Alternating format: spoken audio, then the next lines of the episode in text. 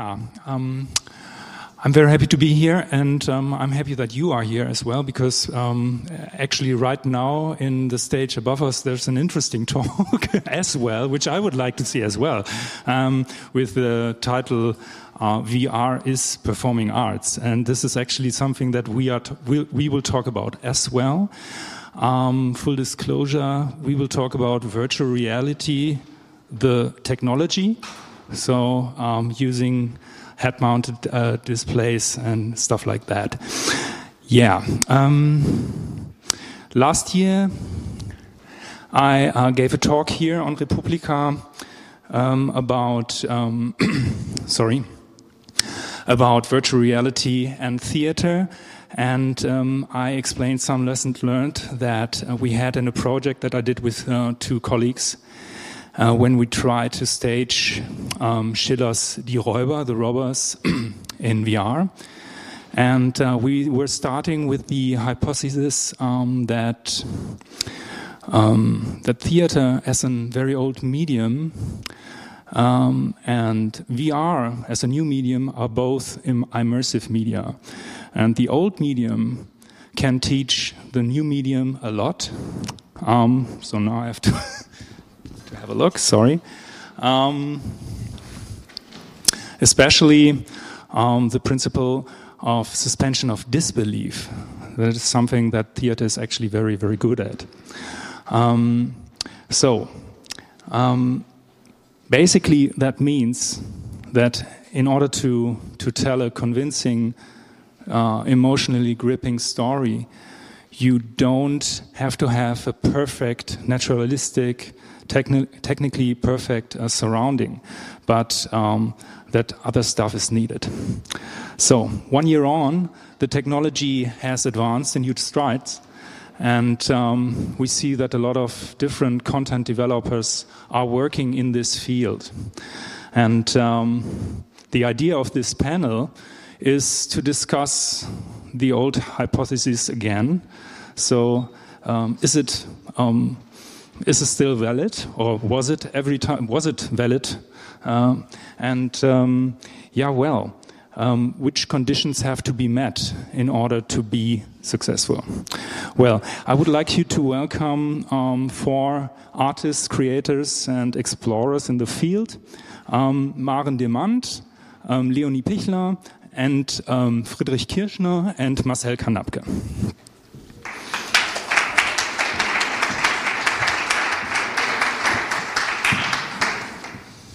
Yes, um, I would like you to make a short introduction of yourselves, and um, um, I've got uh, some prepared questions, but you might have some questions to each other as well. And um, we will have time, approximately a quarter of an hour at the end of this panel, for questions uh, from you. All right. Um, yeah, well, maybe you begin.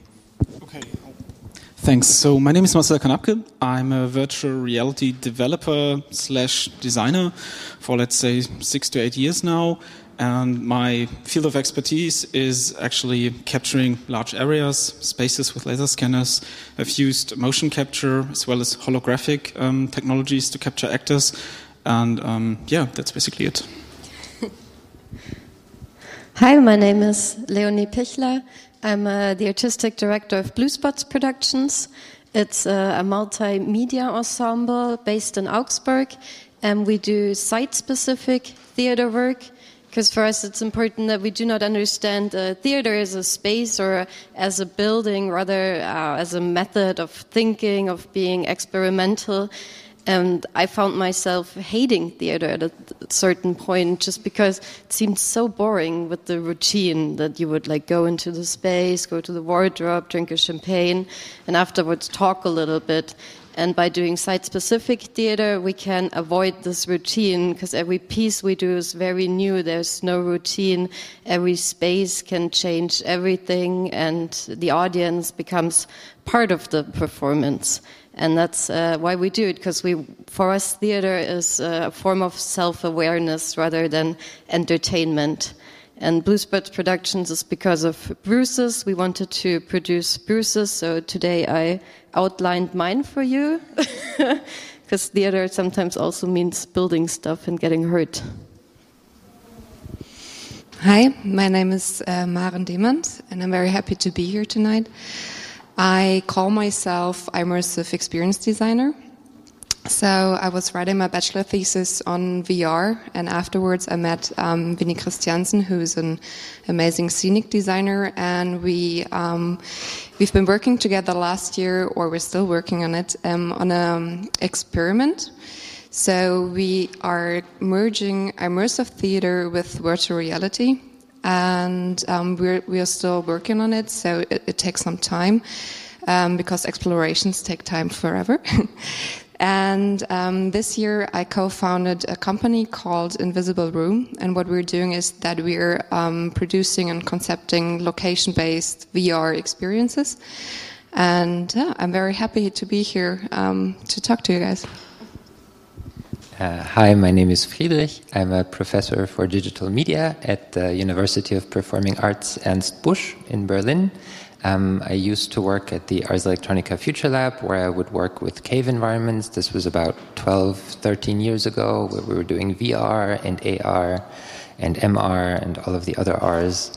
Um, and now I mostly work with uh, students and we do um, also lots of immersive uh, theater productions. We do um, um, productions where the audience can actually change the systems that we work with. We work with robots, we work with VR headsets, we work with augmented reality markers, and we're continuously astounded at how little theater knows about all of these technologies that have been around for um, a good part of 20 years now. Um, and we're also astounded at how little VR people know about very basic concepts of lying because I feel like something that the theater people are really good at is lying. They're, they're very good liars. Um, and um, so, the, the, one thing that I would like to tell every VR person is that please, please become better at lying and please be more responsible with the lies that you're telling. Because I don't want to see another slide with oxytocin levels in narration ever in my life, ever again. And I don't think that theater, with its millions of years of experience when it comes to storytelling, has ever thought that it would be a great idea to merge neuroscience and the art of storytelling. And I don't think that it would benefit theater at all. Um, and so I think that is the biggest thing that um, VR can actually learn from theater that you could lie a lot more responsibly, and I think it would help both your narration and the way that you're positioning yourself in the world. Thank you. Yeah, um, well, the art of lying. As a, I think I'm the most traditional theater person in the in uh, on the panel, Leonie. Um, in that thing, because you're working on Brecht after all, right? And in the city of Brecht, in a way. Um, yeah. Well, what is actually what is your view on uh, on VR as a medium? and, um, well, on this thesis that we have? I've uh, never been claimed to be the most traditional theater person on a panel. I'm, I do not know if I should be proud or not, but yes, I'll take it. um, I'm, I'm with Friedrich. Uh, we are can learn a lot because uh, theater is a, as a method of uh, creating spaces in the audience's head. So rather than having an external vision and just watching, a good play will be immersive and will draw you, um, draw you into it. And we do have, yeah, years of storytelling, years of uh, learning from the audience, of learning from stories um, by creating. Because uh, to, to me theater happens for like 80% in the head of the audience. And this is what we are can do as well. So it's it's another method of bringing theater into the audience's heads and have you actually um, thought about doing some stuff in VR yes thank you for asking uh, we made a huge pitch last year for Ars Electronica. We got refused, but my goal is actually to find people here who might be willing to work with us on this, because uh, to me, VR is a great method of producing empathy. And uh, the project we came up with, the name is Message in a Shuttle. And what we wanted to do is to have uh, science, um, universe, the universe, astronomy um, as a example of uh, working internationally together beyond borders, beyond everything. So like uh, during uh, the Cold War, Russians and Americans were able to shake hands in space, and science made that possible. So uh, what we wanted to do is have uh, like three virtual reality boxes in three different cities, hopefully three different countries or continents, and three people would have to go in and work together in order to start the mission. And then when we have three people in three boxes and they work collaboratively together, they take the virtual reality device and they float into space. And uh, by seeing uh, our world, the earth, uh, from beyond, realizing that we do live without borders, and each of them would have to come up with a definition of what it means uh, to be a human being. Um, so actually, um, your concept in, um, included some kind of physical space as well, right? So, um, and you introduced yourself as somebody who, who sees himself as, uh, herself, sorry, um, as doing site-specific theater. So that brings me to you, Maren, because that's what you do actually do, right, in your projects. Right. So. I just want to come back to to uh, the question before. So um, I think theater is very good at lying, um, but I think that other medium is very good at lying too. So, for example, film.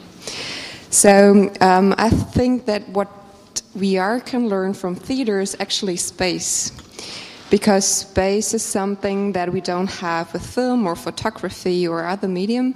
So, um, but VR is a spatial medium, so we're interacting in some kind of a space 360 or even walkable. And I think theater, and especially immersive theater, has brought up some concepts on how to how to deal with that space, how to tell stories in space, and um, well, we are doing location based, or as you say, uh, site specific.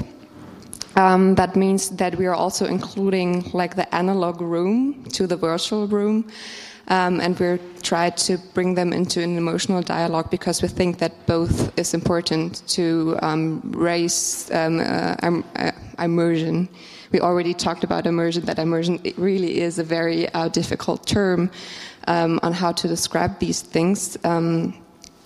But um, when I'm thinking about um, concepting for VR, I always try to uh, make myself realize how do I perceive the world because VR is a first person medium. So um, when I'm thinking about myself, I'm, I see, I hear, I smell, and I can touch things. And that's the reason why I think that um, the combination of both the physical room and the virtual room, where you can actually trigger smell and really like touching the stuff you see in VR, um, really makes um, a huge um, raise of immersion. Yeah, um, what you do actually it reminded me a little bit. There's a there's a new production from from I think the National Theatre in London. Draw Me Close. I don't know if you know that. Um, it didn't re really. What you do is not uh, not a replica or something, but they say as well we need this physical element. So what they do is they have a have a um, theater VR production where an actual actor is taking part and on clue is embracing somebody and so on to to to have some kind of anchor in in the real uh, world. Um, so. Um, I think you say it's important and necessary. Um, it really depends on what, what your aim is, right? Uh, okay. Because, um, yeah, well, if you want to add something? Yes, I think one of the things that is really important and that I like very much about both of your work um, is that there's a certain celebration of what you're going to get into. One of the big differences um, between theater and also film has this to some extent as well, is that you set yourself up to be in a specific mindset before you enter into this other way of looking, before you enter into this other role that you inhibit. Because one of the things that VR really does is that you become somebody um, and and that you you really need to know who you're going to be. And even in theater, we have this. Even in very classical, traditional theater pieces, um, the role of the audience is defined by the room, by the space that they're in. There's still lots of people that dress up when they go to theater, and if you look at theater uh, theaters is, is, particularly in Germany, they're like enormous buildings, and they try to make you understand that what you're seeing here now is something that is particularly special.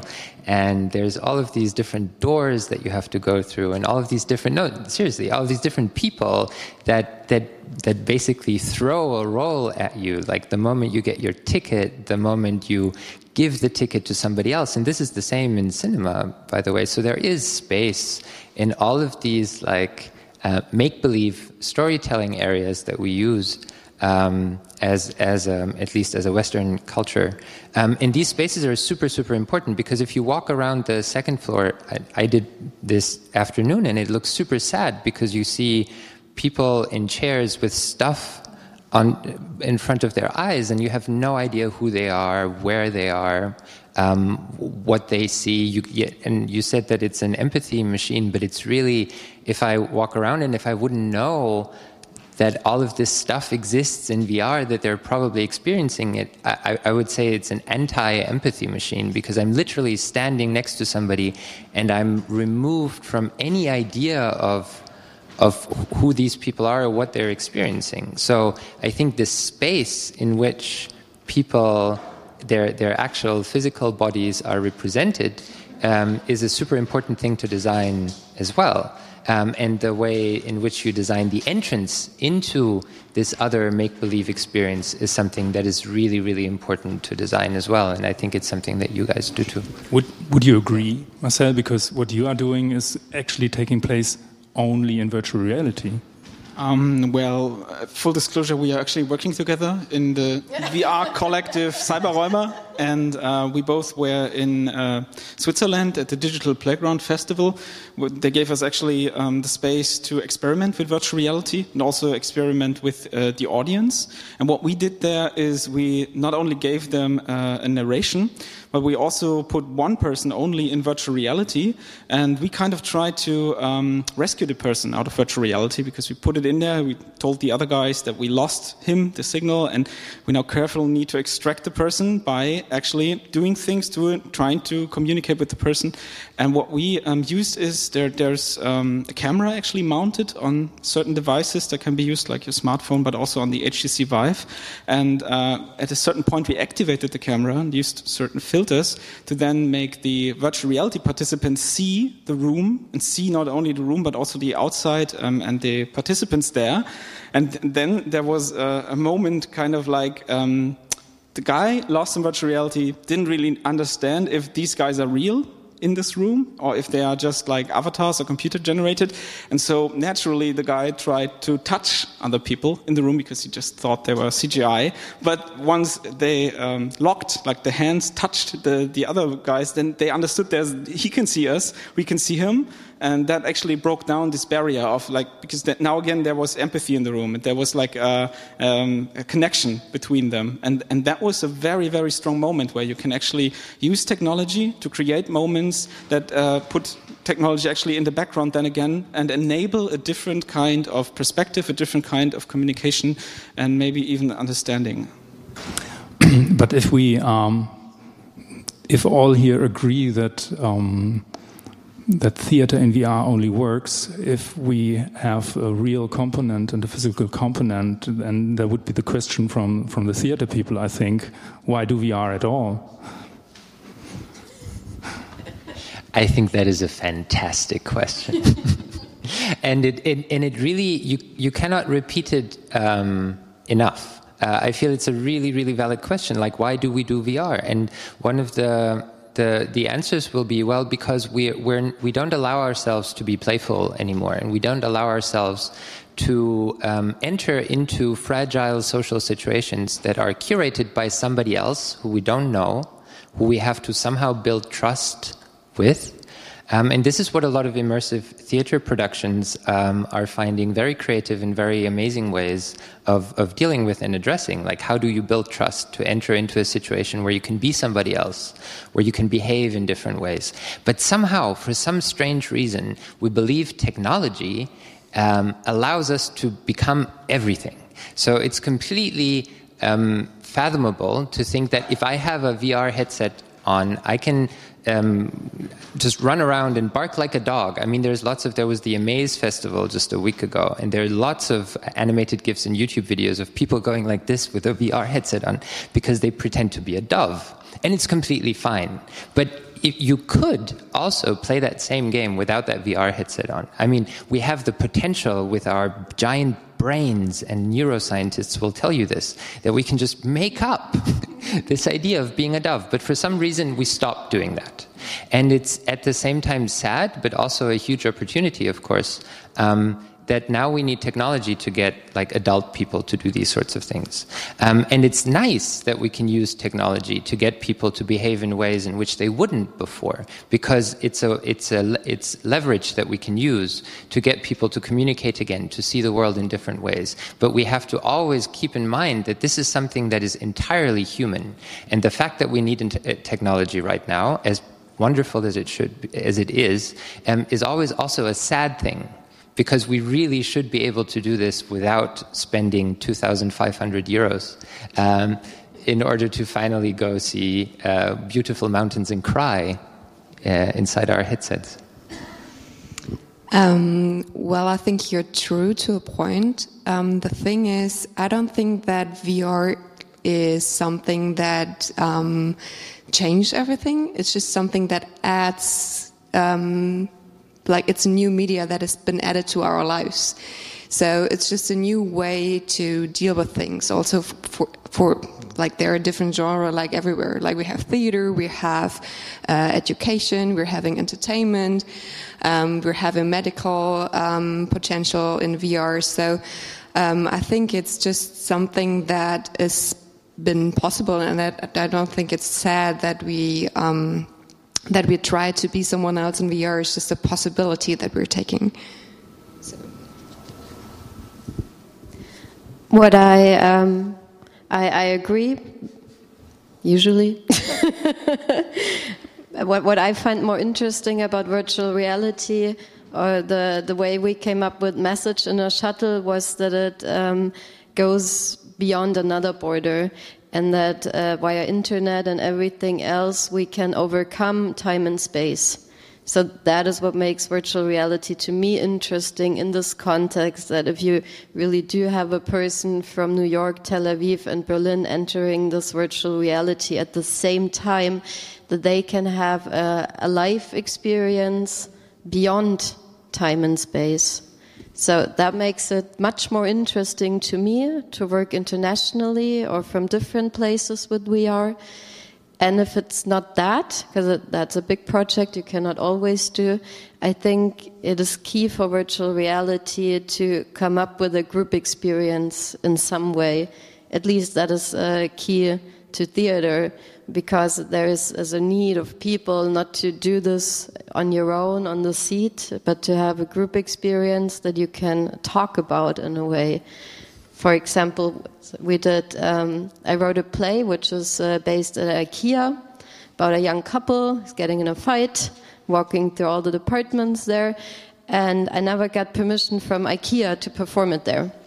So after three years, I thought, fuck it, I will just do an audio book because nobody can't allow people to listen to the story and instead of following the real actors through IKEA, they would just listen to their dialogues. And I thought, oh, this is fantastic because then everybody can just download it, do it on their own time, in their own ways. And it didn't work at all because people don't want to do that. That's not theater to them in a way. And when uh, at least IKEA liked the production actually, and for their 10 year anniversary, they booked us. and we made a theater event out of it, giving out headsets and everything. And then a lot of people showed up because they wanted to experience it together. But you didn't actually uh, have actors then. You just did the, Did the audio, audio book together, Okay. but still, yeah. Um, you you told uh, us that you actually tried to get funding for a project that uh, you wanted to do, but that was difficult, and you couldn't do it. Um, and I think that is um, it's a big problem because we all here agree. I think that there is a lot of research to be done, some uh, stuff to be found out, um, and uh, I would like now to to turn a little bit to this area. So, what would um, enable creators, artists to to do more, to find out more, and to to give more um, yeah, like soul to this medium. Um, I don't know, um, Marcel. Actually, well, we work together, but you do stuff on your own as well. You have done a great um, 3D VR movie, which actually won an award in Liège and is shown at the uh, Ars Electronica Center. Um, so actually, you are successful, right? So, um, um, how many people call you each day to to to give you money? Um, actually, not that many, to be honest. And I think also that success doesn't automatically equal money or funding. Also, when you are dealing with a new kind of technology, a new kind of medium, as you said before, there's um, a kind of a risk taking in doing research because you need to test certain things and find out certain things. And I also think that you should be able to fail, which is also a very complicated thing when you're having funding and they want a certain product for you. And then again, there is, I, I've made certain things, I've created things, and then I'm wondering always where are the platforms? Where are, where, where's the Netflix of virtual reality?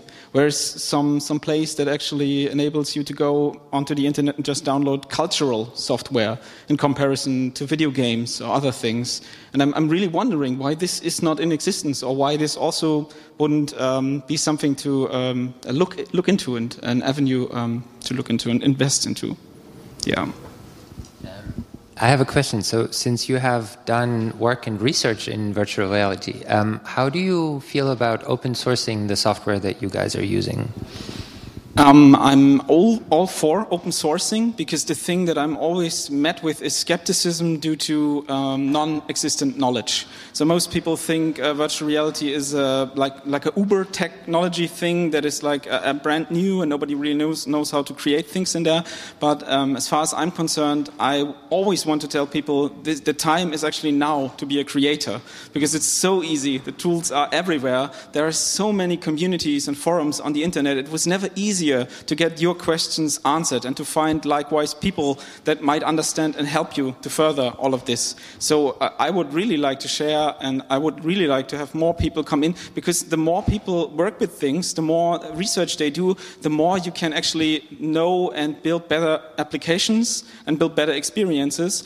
I also tell the people that look at my stuff that I, I like to look how they react to learn more from what, what I can actually um, not learn in the laboratory or in my development phase when I build things. Because, yeah, I can anticipate certain things due to the fact that I've been working like six years in, in the industry, but I always get surprised by the variety of reactions in virtual reality. Each and every person has their own, let's say, reaction to virtual reality and to different pieces, and to design uh, specifically to, to kind of build a path in, in, your applications or your experiences that can then be quality controlled is very, very hard.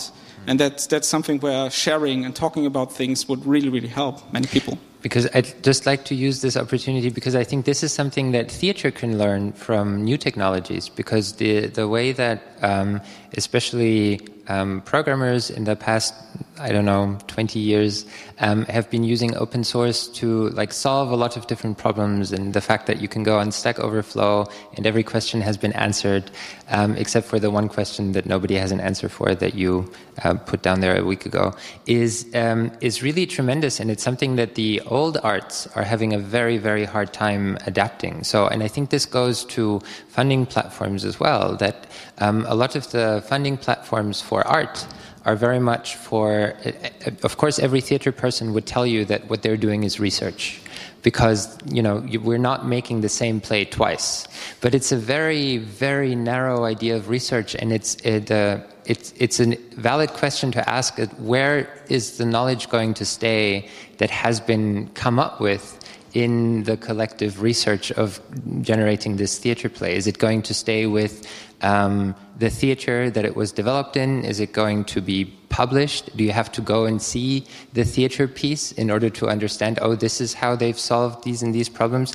And then are you able to use the same ways to solve interesting problems? Or will you then be accused of pl- plagiarism? So I think there's a whole, this idea of openness and transparency is something that is very, very hard to move from a, a pragmatist programming perspective where there is a problem and there's obviously a very good solution for that specific problem to a more artistic and social and emotional research that is being made because we don't want to see the same film twice except when it's Star Wars.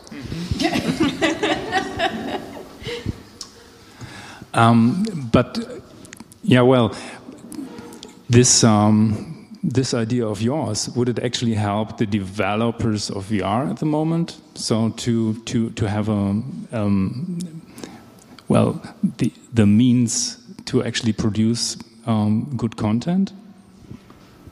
Well, I think Marcel said it's never been easier to produce good content because everybody like throws tools at you. Like Unity had uh, an Oculus and Vive implementation, even before Oculus and Vive was something that you could buy. Um, but the issue is um, that it, it leads you down a very narrow path. So um, the Vive will not even start on uh, computers that don't have an NVIDIA graphics card, which is nuts because it's literally a screen.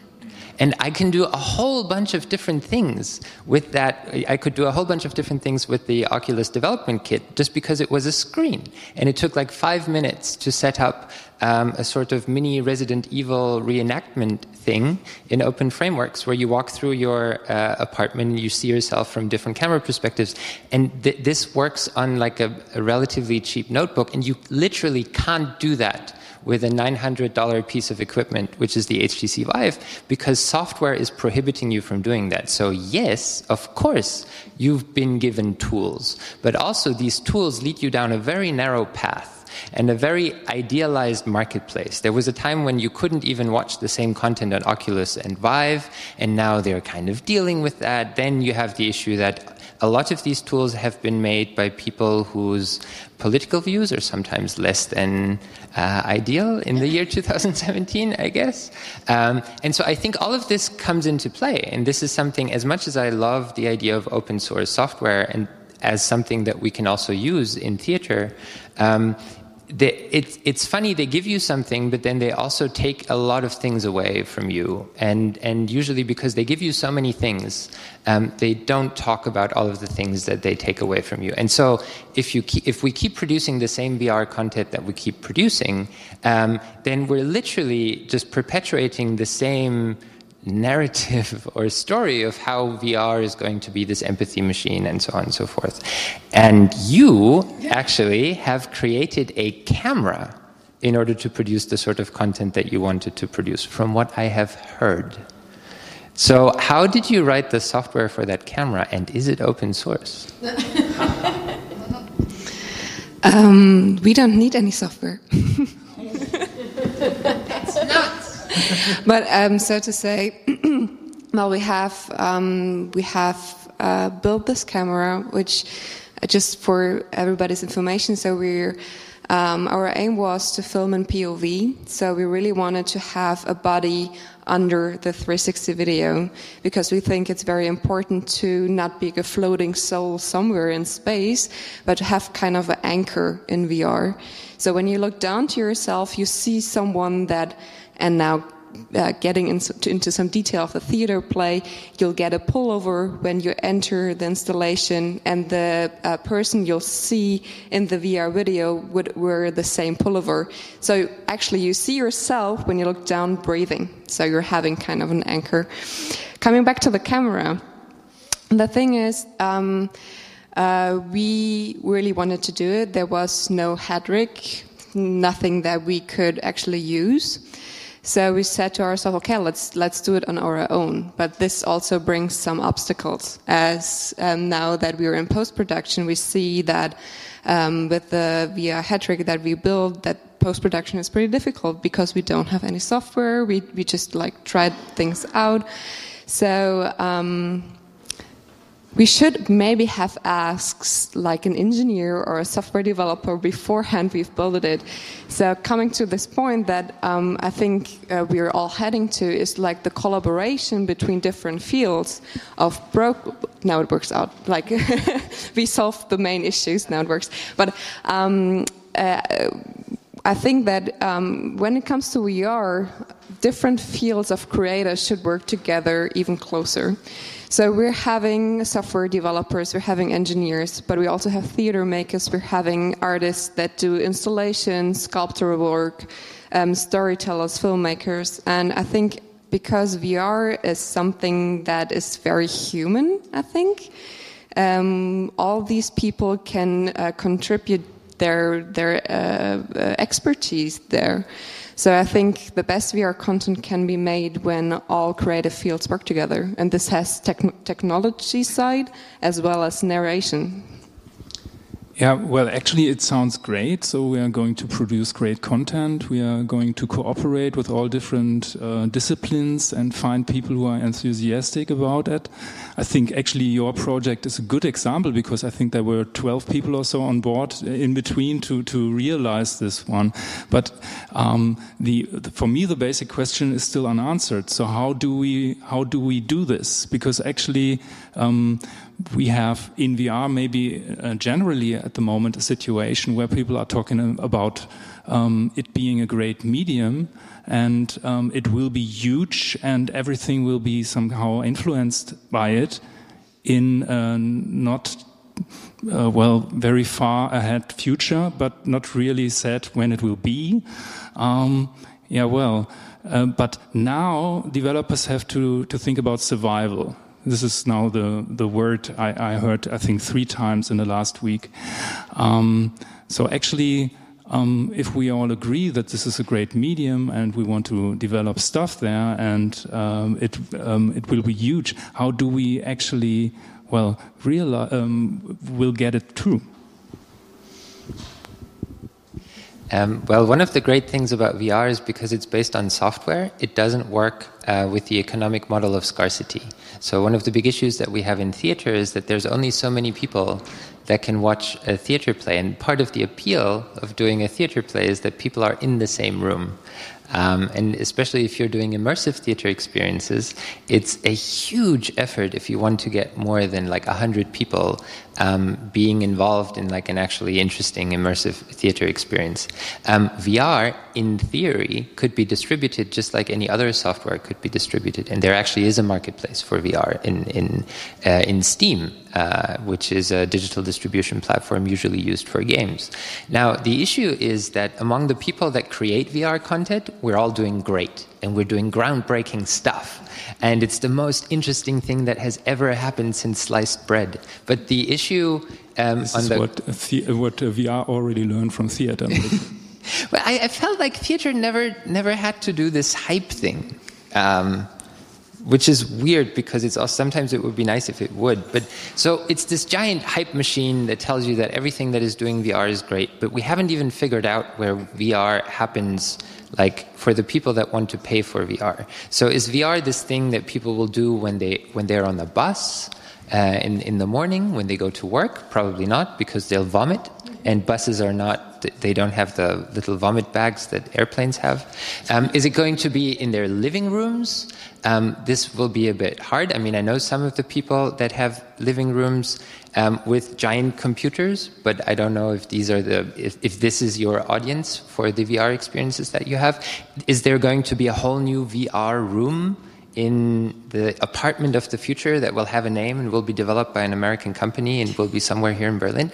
I don't know. So the, the issue is we don't even know what the audience actually really is interested in. And we're literally not asking them. Like we're just talking amongst ourselves in all of these panels and discussions. We feel like there's something there, but we don't know if anybody's really interested in seeing it. Um, I, I just try to make it short. I, I really agree on you. So I, I, really have the feeling that all the VR people are kind of swimming in the same filter bubble and the same questions uh, come to these panels. Mm, I think when you're asking where VR is going to happen, um, I think this is what VR can learn from theater. Um, uh, I think location based VR or site specific, where people actually go to and not being alone in their living rooms because, like, you have to put all the furniture away if you want to do the Vive, it's pretty expensive and stuff. So, actually, I believe that people go to VR places. This can be 360 video, this can be arcade, this can be happen in museums or for entertainment or for culture. Um, and I think this is where we can um, concentrate when thinking about monetizing it. Um, the other thing is, I don't think that VR is the end of the travel. I think there will be other technologies occur, like augmented reality, that um, uh, are going to have other benefits, so to say. Um, uh, but I think that this is the time now because I, I define myself as an explorer in this field and I think Columbus had to ask so many times the Queen to get the ship and go over. So um, I, I really feel that this is for me now the time to learn strategies on immersive content and would be cool to survive from it. But I think um, we really, um, by doing it ourselves now, we're really finding these platforms and building these platforms for ourselves. It's just, just one sentence. It's really important that we not use colonization metaphors when we talk about VR. I think that would actually make a lot of sense. Uh, thank you. Apologize for that. So, so Friedrich, um, I also want to keep it brief, but I kind of uh, disagree a little bit with it because um, a friend of mine once said we are already all living in virtual reality due to the fact that we all carry smart devices, smartphones around. We use them on the bus, we use them in the bathroom and everywhere. And I think it's totally allowed for virtual reality to happen anywhere and everywhere. If people just want to sit in the restaurant and look at some panoramic photographs they did earlier on, I have no problem with that. The problem is when you're coming from a financial standpoint, a financial perspective, and you try to build things that are mainstream, like rooms or certain experiences that are controlled, that have their place and space in everyday life. That is complicated. I totally agree. But I still think there are many, many substreams that are creating applications that are trying things. I also created things for museums, for example, that can enhance certain experiences while not actually making people not go to the museum. Actually, the other thing is, is making people look at things, getting interested, and then going to the museum to see the real, the real thing. So, as far as I'm concerned, I also think we are in the beginning. I think virtual reality is actually to be honest, a, a, wrong term. I'd rather say it's kind of like open reality that we are talking about because that would be a home for virtual, augmented, smartphone apps, web, all of the stuff that is surrounding us like a cloud these days that can have certain, um, let's say, um, traits that we do use and need in our everyday life, but I'm totally for people opting in and out of it during their, let's say, playtime or work time. And I also think we might see the advent of uh, virtual computing in, in the sense that we will work on virtual desktops and in virtual environments. And I've even seen these social virtual reality applications pop up where you can have like 40 or 50 or 60 people in the same room that are logging in globally with different devices, with smartphones and Vives and more expensive devices, and they all sit uh, happily together together and look at a performance of a person. So that is, that is quite something. If you are sitting in the audience and you know there's another virtual character next to you from Brisbane and you're talking about things and later on you go play virtual billiard or something and these, these experiences were uh, kind of, you know, um, in the beginning, the, the wet dreams of science fiction writers, you know, like Snow Crash and that stuff. But this is happening now. I can do it at home. I can do it like with my smartphone, even on, on the bus. And it, it, to be honest, it's actually quite fun. And it's also very, very interesting because there are so many effects, so many things that can happen in these virtual worlds then that, um, yeah, they're, they're, they're quite uh, huge, to be honest. Still huge. Well, I've heard all of this before, and this is so weird to say because I don't feel like I'm this old white man quite yet, but maybe I'll behave like that at some point. Um, there was this idea of the augmented office with the augmented office table, and this all worked, and this all also worked really well. Um, and I don't think it's because of um, lower latencies that we're not using it. It's because I'd much rather play real pool Um, and it's the and but I want to get to to this other thing. As long as I am in this virtual reality and somebody else is in this virtual reality, and we think that that is where we are, then you're completely right. But it's not. We're at the same time also somewhere else. And that is the weirdest thing. Like, even if I'm immersed in a video game and I'm, so I'm playing a video game and my boyfriend comes in and my boyfriend looks at me and I'm like, I'm looking back at them and I feel super weird because I'm like, I'm somewhere else. And, and my boyfriend is not somebody who is interested in video games. And so they look at me and they're like, um, you're a bit weird. And I'm like, yes, can you please go outside and, and let me play? And this took years to establish in our in, in, in, Western society that there's situations, you know, when you work or when you when you play video games, when parents come in and their their um, kids play video games, um, they they leave them be, but they're also at the same time scared because they, they, they see their faces and they watch in horror as they're like killing other people on the internet. And it took ages until we had this discussion that it's something else.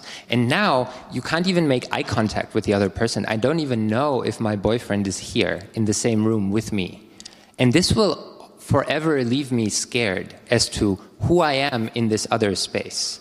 And I cannot, I cannot personally think about sitting on a bus or in any sort of public space or even in a private space where there's other people and I'm somewhere completely different. And we haven't figured out and this is not something that we can design. This is something that will be figured out between people. Like how are we going to treat somebody who doesn't know that you're there? Especially if it's somebody you love. Like are you going to gently tap them on the shoulder? While they're playing a horror video game they're going to freak out and die and you don't know what they're watching. You don't know where they are. And so this is a thing that needs time and that no, no piece of content will, will get that problem out of the way. Actually, I think you want to ask him or answer him, but um, I promised in the beginning that we would have some time for questions. And um, so this is the time now. Um, so I would like you to, well, indicate if you actually have some questions, because if not, obviously we still have some conversation to do.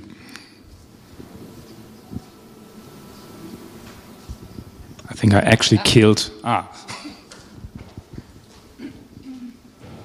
Uh, so this is actually more of a comment uh, than than a question. A couple of you uh, sort of mentioned uh, the desire for uh, sort of a place uh, where uh, you can sort of share alternative uh, work in VR, potentially open source spaces where you can, you know, get tools and and and share tools and that kind of a community.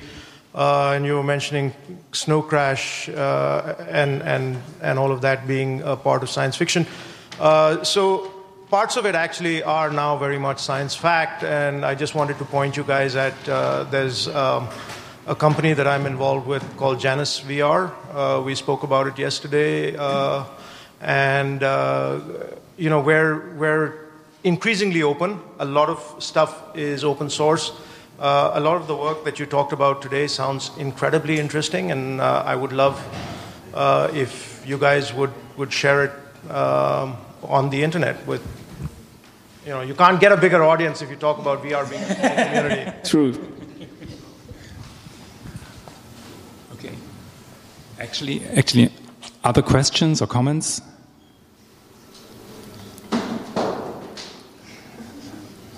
Otherwise, we can also just open up. Maybe people have questions when we're not on stage. Yeah. Yeah, I think it will be easier. So we will stop now, but we will be here drinking beer maybe, and um, um, we'll be happy to, to talk to each of you um, individually and maybe in German. And um, yeah, well, has been a pleasure to have you on stage and uh, talking to you. And thank you very much, and thank you for your time and attention.